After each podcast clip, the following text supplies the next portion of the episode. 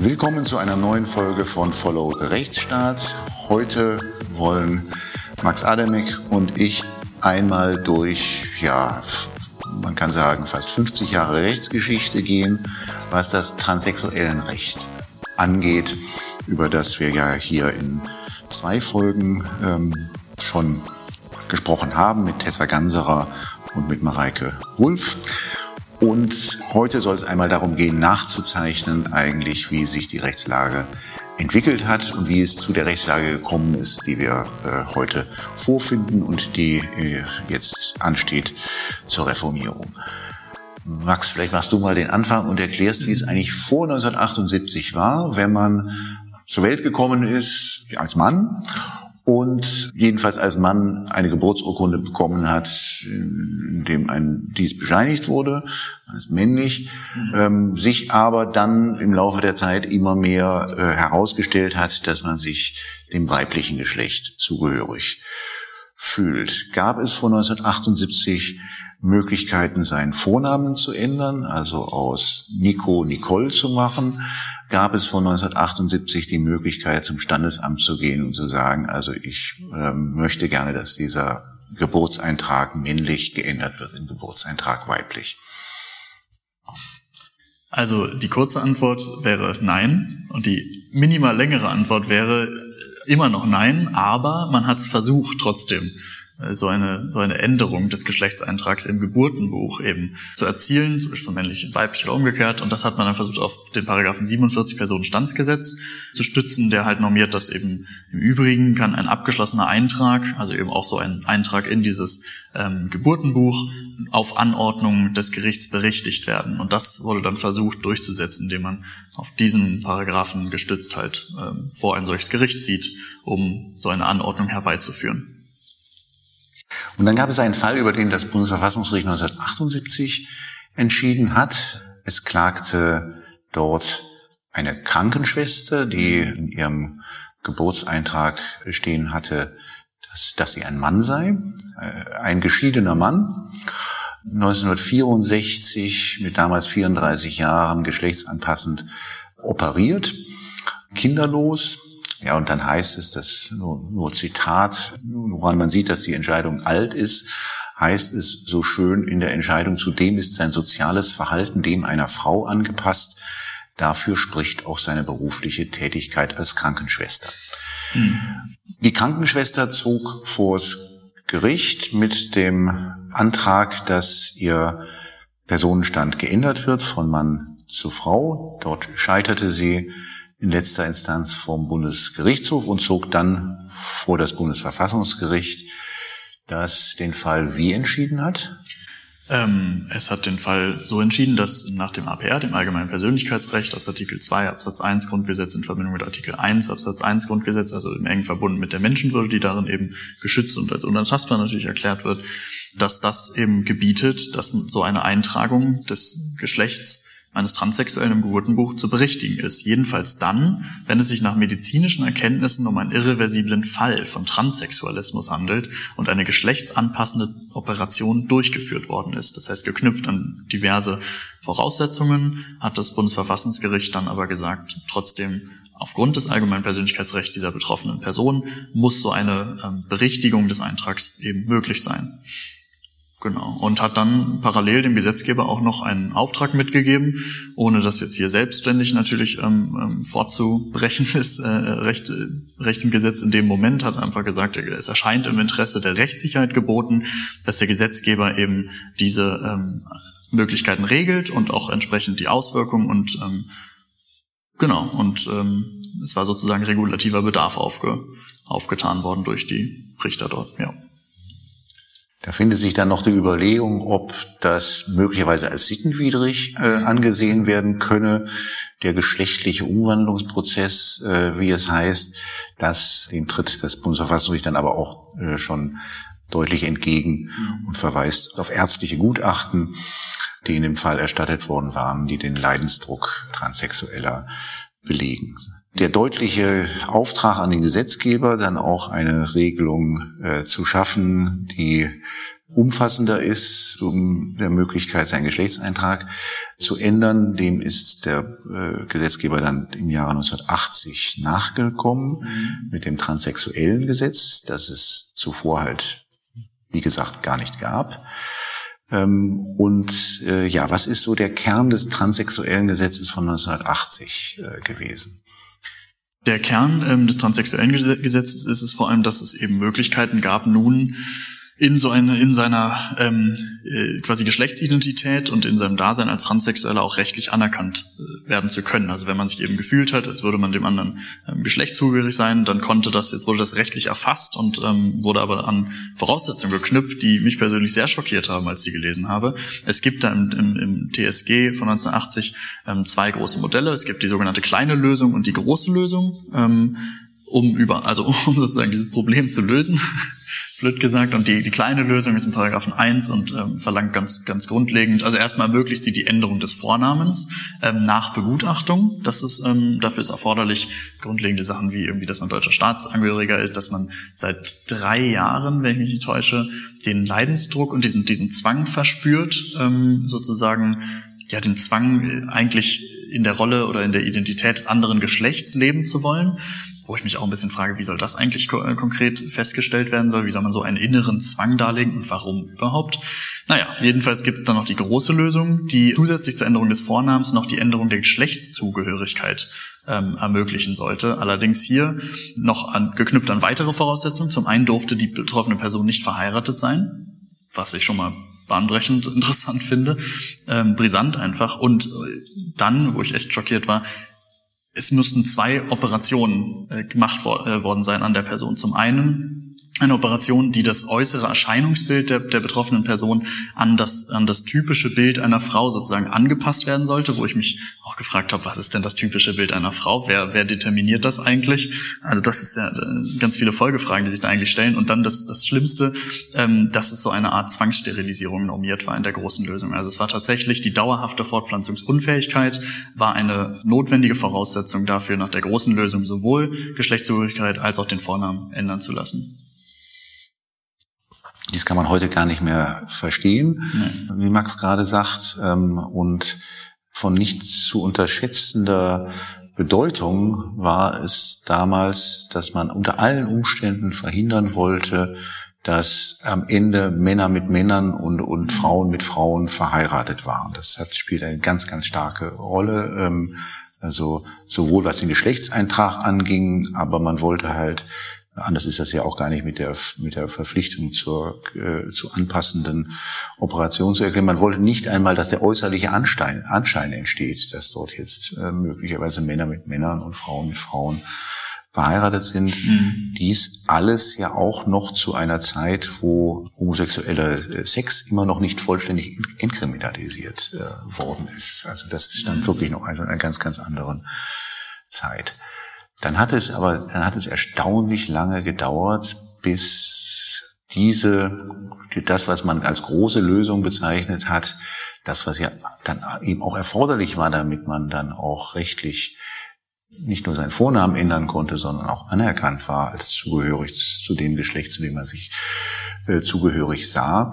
Das hat dann sage und schreibe bis 28 äh, Jahre bis 2008 und dann nochmal 2011 gedauert, bis, bis diese große Lösung dann tatsächlich auch äh, auf dem Tisch des Bundesverfassungsgerichts äh, gelandet ist und das Bundesverfassungsgericht ähm, dann in zwei Entscheidungen sich dort positioniert hat. Der erste Fall, der mich vom Sachverhalt her immer ähm, äh, ja geradezu erschüttert, wenn ich ihn lese, ist ein Fall, in äh, der es um jemanden ging, der nach seiner Geburtsurkunde Mann war, zum, zum Zeitpunkt der Bundesfassungsrechtsentscheidung schon fast 80 Jahre alt war, verheiratet seit äh, auch äh, zum Zeitpunkt der Entscheidung des Bundesverfassungsgerichts schon seit über 50 Jahren, mit drei Kindern, die aus der Ehe hervorgegangen sind. Und, und er hatte sich dann auch noch in sehr, sehr spätem Alter, da war der Mann auch schon über 70, 2002 hatte er sich einer geschlechtsanpassenden Operation unterzogen und er wollte jetzt gerne auch seinen Geschlechtseintrag ändern nach dieser sogenannten großen Lösung, äh, wollte aber äh, jetzt gerichtlich feststellen lassen, dass er dazu nicht seine Ehe scheiden lassen musste, die er seit über 50 Jahren führte.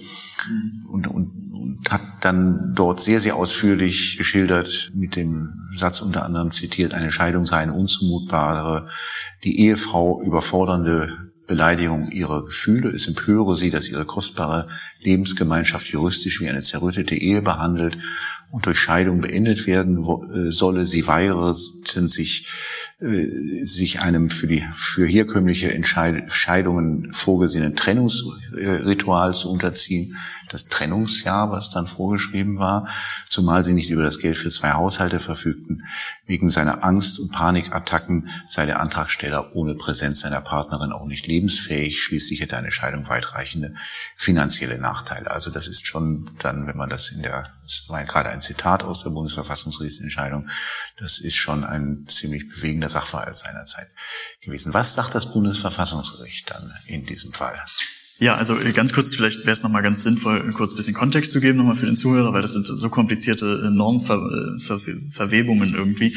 Also das ist, dieser Sachverhalt schilderte sich derart der Gestalt, weil ja Paragraph 8 eben im Absatz 1 Nummer 2 des TSG verlangte, dass man nicht verheiratet ist. Das heißt, eine Person, die gerade verheiratet ist, konnte eben dann nur diese, diese Anpassung des Geschlechtseintrages eben ähm, angepasst an ihre eigene Geschlechtsidentität, ihrem Empfinden, nur dann überhaupt ähm, vollziehen und wahrnehmen, wenn sie eben nicht verheiratet ist, was eben zur Folge hätte, wenn sie das täte und das wollte nach TSG, nach den Vorgaben, müsste sie ihre bestehende Ehe auch aufheben und scheiden. Dadurch kommen wir in diesen Konflikt überhaupt rein, mit dem das Bundesverfassungsgericht in dem Moment dann konfrontiert war. Genau. Und wie hat das Bundesverfassungsgericht entschieden? Es hat entschieden, dass es eben äh, diese spezifische Vorgabe des Nicht-Verheiratetseins eben nicht vereinbar ist mit der Verfassung, eben abermals aus Artikel 2.1, Artikel 1.1 Grundgesetz, abermals das APR, allgemeine Persönlichkeitsrecht, ähm, ähm, ist da eben verletzt dadurch und außerdem auch Artikel 6 Absatz 1 des Grundgesetzes, also eben der Schutz der Ehe.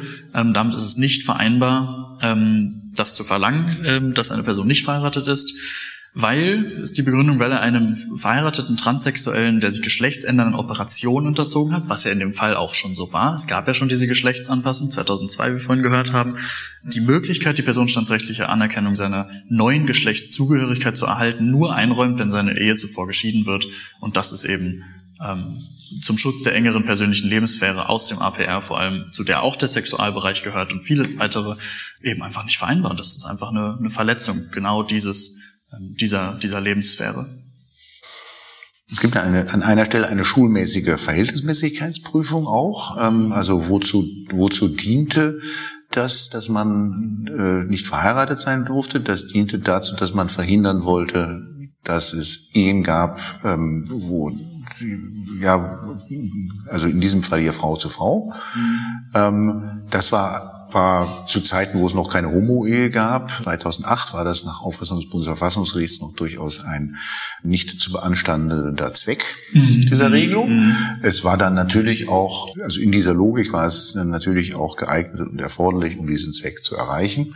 Aber es war eben nicht mehr angemessen. Also es hat dann die Verhältnismäßigkeitsprüfung im engeren Sinne ähm, nicht mehr erfüllt und dann sagt das, und dann das Bundesverfassungsgericht diese Vorschrift aufgehoben und es dem Gesetzgeber überlassen, ähm, welche dort eine andere Regelung zu treffen und dem Gesetzgeber unter anderem anheimgestellt, dass man doch, was ja eigentlich damals schon nahe lag, auch regeln könnte, dass sich dann, wo es, wo es noch keine Homo-Ehe gab, die Ehe in eine damals hieß das ja eingetragene Lebensgemeinschaft mhm. bei Gleichgeschlechtlichen umwandeln konnte. Und ähm, durch diese Entscheidung 2008 hat es der, ja, wie gesagt, damals fast 80-jährige Kläger äh, dann doch tatsächlich erreicht, dass ähm, äh, das schon mal fortgefallen ist, dieses, dieser Scheidungszwang, äh, der dort bis äh, 2008 bestand und dass es immerhin dann, dann die Möglichkeit gab, die Ehe zwar nicht als Ehe fortzuführen, sondern als eingetragene Lebensgemeinschaft fortzuführen. Das war die Entscheidung aus dem Jahre 2008. Da ist also nochmal in Erinnerung gerufen, ein, ein Mann konnte nur dann erreichen, dass er äh, den Geschlechtsantrag in Frau umgewandelt kriegte und umgekehrt, wenn er ähm, sich erstens sterilisieren ließ, zweitens geschlechtsanpassende äh, Operationen äh, an sich äh, durchführen ließ und drittens durfte er dann auch noch nicht verheiratet sein und musste dann viertens noch doppelt begutachtet werden, wie das auch bei der Namensänderung notwendig war. All diese Voraussetzungen bestanden äh, und mit dieser äh, Entscheidung aus dem Jahr 2008 fiel erst einmal fort die Voraussetzung der Scheidung. Und dann kam noch ein weiteres Verfahren hinzu, über das das Bundesverfassungsgericht 2011 entschieden hat. Da ging es auch schon wieder um jemanden, der zum Zeitpunkt der Entscheidung über 60 war, mit männlichen äußeren Geschlechtsmerkmalen geboren laut dem Urteil und ähm, als männlich in der Geburtsurkunde verzeichnet, der sich jedoch als äh, Angehöriger des weiblichen Geschlechts empfindet. Ähm, und in einer Partnerschaft mit einer Frau lebte. Und er wandte sich dagegen, dass, dass man nach dem damaligen Recht als jemand, der sich als Frau empfindet, aber mit, aber als Mann in der Geburtsurkunde ausgewiesen ist, dass man keine Lebenspartnerschaft eingehen konnte mit einer anderen Frau. Weil man dann, weil es dann hieß ja immer deiner Geburtsurkunde steht, dass du Mann bist und Lebenspartnerschaft, also die sozusagen der Vorläufer der Homo-Ehe, setzt voraus, dass, dass man gleichen Geschlechts ist. So dass dann diese äh, Frau, die immerhin schon äh, auch reiferen Alters war, über 60, ähm, eigentlich nur einen einzigen Weg hatte, um eine Lebenspartnerschaft einzugehen, nämlich die sogenannte große Lösung. Mhm. Dazu musste sie sich aber operieren lassen und das wollte sie nicht. Das hat sie, da sagte sie, das ist mir also unter anderem zu gefährlich, mich jetzt mit meinem Alter hier noch äh, geschlechtsanpassenden Maßnahmen zu unterziehen. Ich bin glücklich, so wie ich bin, wird sie, wird sie äh, empfunden haben, aber sie wollte halt, äh, dass ihre, dass die gleichgeschlechtliche Beziehung, die sie mit einer anderen Frau schon länger hatte, dass die auch dann in Form einer Lebenspartnerschaft auch rechtliche Anerkennung und rechtliche Absicherung findet. Genau, und infolgedessen hat dann das Bundesverfassungsgericht aber ähm, ist mal hat noch ein bisschen weiter ausgeholt als das sozusagen, was es vielleicht auch hätte tun können, nämlich einfach ähm, eine Ausnahme von dem machen können, was das Lebenspartnerschaftsgesetz eigentlich vorsieht. In diesem Fall nämlich trotzdem die Lebenspartnerschaft zu erlauben für die ähm, Beschwerdeführerin. Stattdessen hat aber das Bundesverfassungsgericht sich doch nochmal den Vorgaben dieses TSG angenommen und insbesondere die Nummer 3 und Nummer 4 des Absatz 1 angenommen aus Paragraphen 8, die eben diese Sterilisierung verlangen und eben diese Geschlechtsanpassung und die Anpassung der Person operativ an das äußere Erscheinungsbild einer Frau und hat da eben ganz grundsätzlich nochmal festgestellt, dass das äh, verfassungswidrig ist. Wieder mal eben ein, eine Verletzung vor allem ähm, des Rechts auf sexuelle Selbstbestimmung, was auch im APR, wie ich schon mehrfach jetzt erwähnt habe, verwurzelt ist und geschützt ist. Und ähm, so schreibt dann das Bundesverfassungsgericht auch, dass die personenstandsrechtliche Anerkennung des empfundenen Geschlechts, das darf nicht von solchen Voraussetzungen abhängig gemacht werden, die eben schwere Beeinträchtigung der körperlichen Unversehrtheit bedingen und vor allem auch mit gesundheitlichen Risiken verbunden sind, was gerade in dem Fall der Beschwerdeführerin, wie gesagt, die über 60 war zu dem Zeitpunkt, auf jeden Fall vorgelegt gelegen hätten und jedenfalls diese Operationen mit diesen Risiken verbunden gewesen wären. Vor allem dann schreibt das Bundesverfassungsgericht, wenn diese nach wissenschaftlichem Kenntnisstand keine notwendige Voraussetzung einer dauerhaften und erkennbaren Änderung der Geschlechtszugehörigkeit sind. Und so hat das Bundesverfassungsgericht dann in diesem Beschluss 2011 eben die Nummer drei und Nummer vier endlich gekippt und diese, dieser Sterilisierung ein Ende gesetzt. Damit war die große Lösung Geschichte weil damit waren von den vier, von den eigentlich, also den drei Voraussetzungen, die man erfüllen müsste, um nicht nur seinen Namen zu ändern, sondern auch den Geschlechtseintrag zu ändern. Also ähm, Scheidung oder also nicht verheiratet sein, Nummer eins, Sterilisierung Nummer zwei und geschlechtsanpassende OP Nummer drei waren, die waren damit alle weg. Und damit, seitdem gibt es also nur noch eine Lösung. Ähm, und das ist jetzt im Groben gesprochen äh, dass man sowohl seinen Vornamen als auch seine Geschlechtszugehörigkeit beim Standesamt ändern kann, wenn man sich begutachten lässt. Ähm, äh, und also ja, das ist ja jetzt auch wiederum genau das, worum es im Kern auch geht, was jetzt geändert werden soll, äh, diese Begutachtungserfordernis. Das ist das Einzige, was oder das ist das, was noch übrig geblieben ist jetzt vom, äh, vom TSG. Mhm. Ähm, dann gab es noch mal eine Entscheidung 2017, wo das Bundesverfassungsgericht, was es ja gerne tut, eine einerseits eine Verfassungsbeschwerde nicht zur Entscheidung angenommen hat, aber dann andererseits doch nebenbei mal was gesagt hat. Ähm, worum ging es da? Also sie haben vor allem nochmal etwas aufgegriffen und aufgreifen müssen, was 2011 sozusagen auch schon beschieden worden ist und äh, insofern erlaubt worden ist, nämlich dass verfassungsrechtlich grundsätzlich nicht zu beanstanden ist, dass man überhaupt diese personenstandsrechtliche Anerkennung an Voraussetzungen knüpft. Unter anderem ging es da vor allem an, äh, um dieses Begutachtens im Erfordernis und das ist im Paragraphen 4 Absatz 3 TSG drin und das wurde äh, mit diesem Beschluss 2011, wie gesagt, verfassungsrechtlich gebilligt.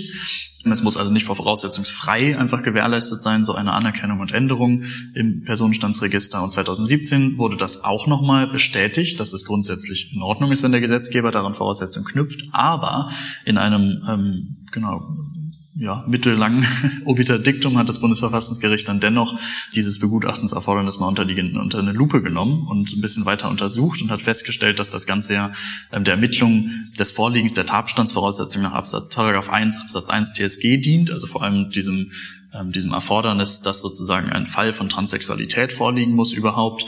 Das ist, wie, wie wir gerade schon erläuterten, losgelöst von kleiner und großer Lösung im weitesten Sinne, wenngleich aber das Begutachtensfordernis äh, natürlich dem dient. Und da hat das Bundesverfassungsgericht dann halt gesagt, dass das Begutachtenserfordernis ähm, eben nicht dazu dient, festzustellen, ob dann Therapie bedarf, beziehungsweise eben festzustellen, dass es, ähm, dass diese betroffene Person sich therapieren lassen muss, was nämlich eigentlich nach, nach dieser Rechtslage erforderlich war, dass das Ganze begleitet werden muss durch einen längeren diagnostisch-therapeutischen Prozess, ähm, dass es da auch nach medizinischem Kenntnisstand zu der Zeit eben so einem Prozess ähm, bedurfte, aber das ist eben nicht mehr erforderlich, zwangsweise so eine therapeutische Begleitung zu haben, ähm, weil im Rahmen dieser Begutachtung eben nur die Aufklärung dieser Erfordernisse nach 1 Absatz 1 TSG herausgestellt worden soll, äh, werden sollten, ob das vorliegt und eben nicht mehr und die Gefahr sozusagen, was eben mit der Verfassung nicht vereinbar gewesen wäre und eben nicht ist, ist halt, dass vor allem regelmäßig eben die Fragen in so einem diagnostischen Prozess, in dem Begutachten einen solchen intimen Charakter aufweisen, dass die einfach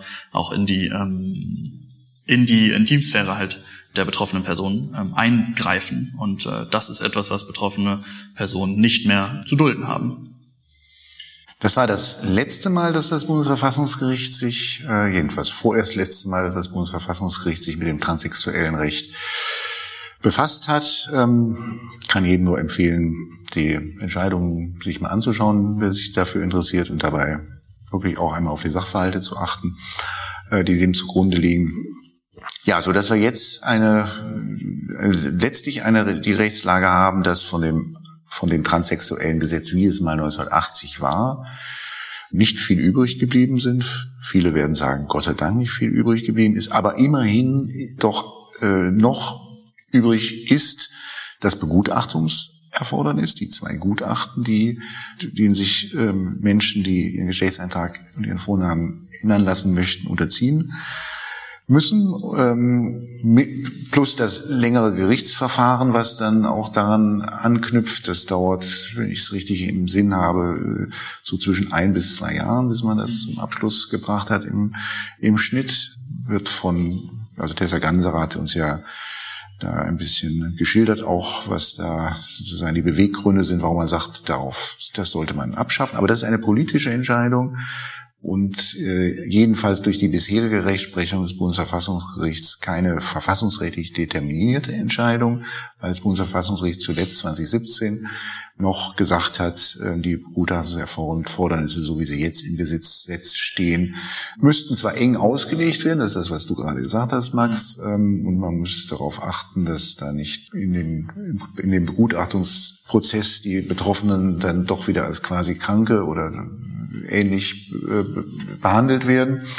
Aber unter diesen Voraussetzungen hat das Bundesverfassungsgericht halt 2017 nochmal gesagt, dass die Rechtslage, wie sie derzeit dann ist, äh, von Verfassungswegen keine Änderung bedarf, was aber natürlich es nicht ausschließt. Also der Gesetzgeber ist ja nicht, äh, ist ja nicht daran gebunden, immer bis zum äußersten Anschlag in Grundrechte einzugreifen ähm, und zu sagen, also wenn ich wenn, wenn das ein Grundrechtseingriff ist, den ich darf, dann muss ich den auch machen, sondern das, das bleibt dann eine politische Entscheidung, die dort äh, zu treffen ist, ob man, wie die Ampel das vorschlägt, äh, hier das jetzt äh, in die Hand nimmt und ein Selbstbestimmungsgesetz macht und, und, und, und wie das dann auch im Einzelnen äh, ausgestaltet ist. Da hat ja die Diskussion eigentlich erst jetzt so richtig angefangen. Genau. Haben wir noch mehr zu sagen? Eigentlich nicht. Ich bedanke mich fürs Zuhören. Das habe ich zu sagen. Stimmt. Stimmt. Guter Hinweis. Ich nehme diesem Dank schließe ich mich an und äh, ja und hoffe, dass uns die eine oder der andere auch noch jetzt bis zum Schluss zugehört hat. Genau. Kommentare, Anregungen, Anmerkungen, Kritik wie immer nicht an mich, sondern an adamek.herting.de. Genau. Danke.